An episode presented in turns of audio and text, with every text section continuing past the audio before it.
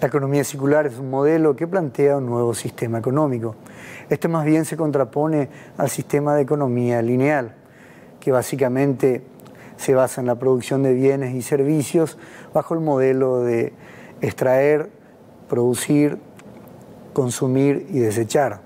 El sistema lineal, el más implementado a nivel global, conlleva un uso intensivo de los recursos naturales, ya que dependen de la extracción de estos para su producción. Por otro lado, este sistema ejerce una presión y un impacto sobre el medio ambiente que es bastante importante.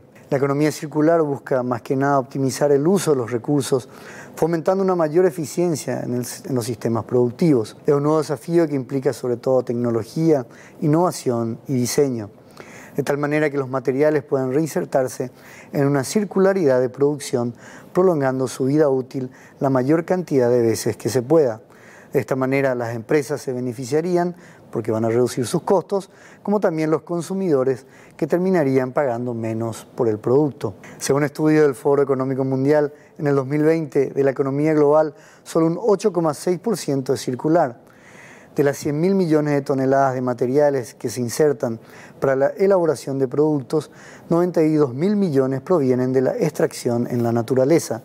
Significa que solo 8.000 millones provienen de materiales reelaborados para su reinserción en la cadena productiva.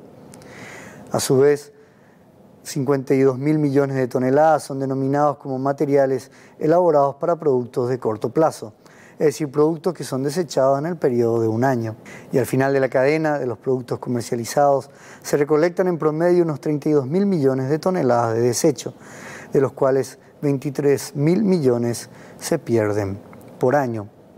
El aumento sostenido de la población mundial, el crecimiento en el poder adquisitivo de la misma y la elaboración constante de nuevos productos pone serios interrogantes al sistema lineal de producción, lo que nos obliga ya en el corto plazo a empezar a pensar en nuevas soluciones.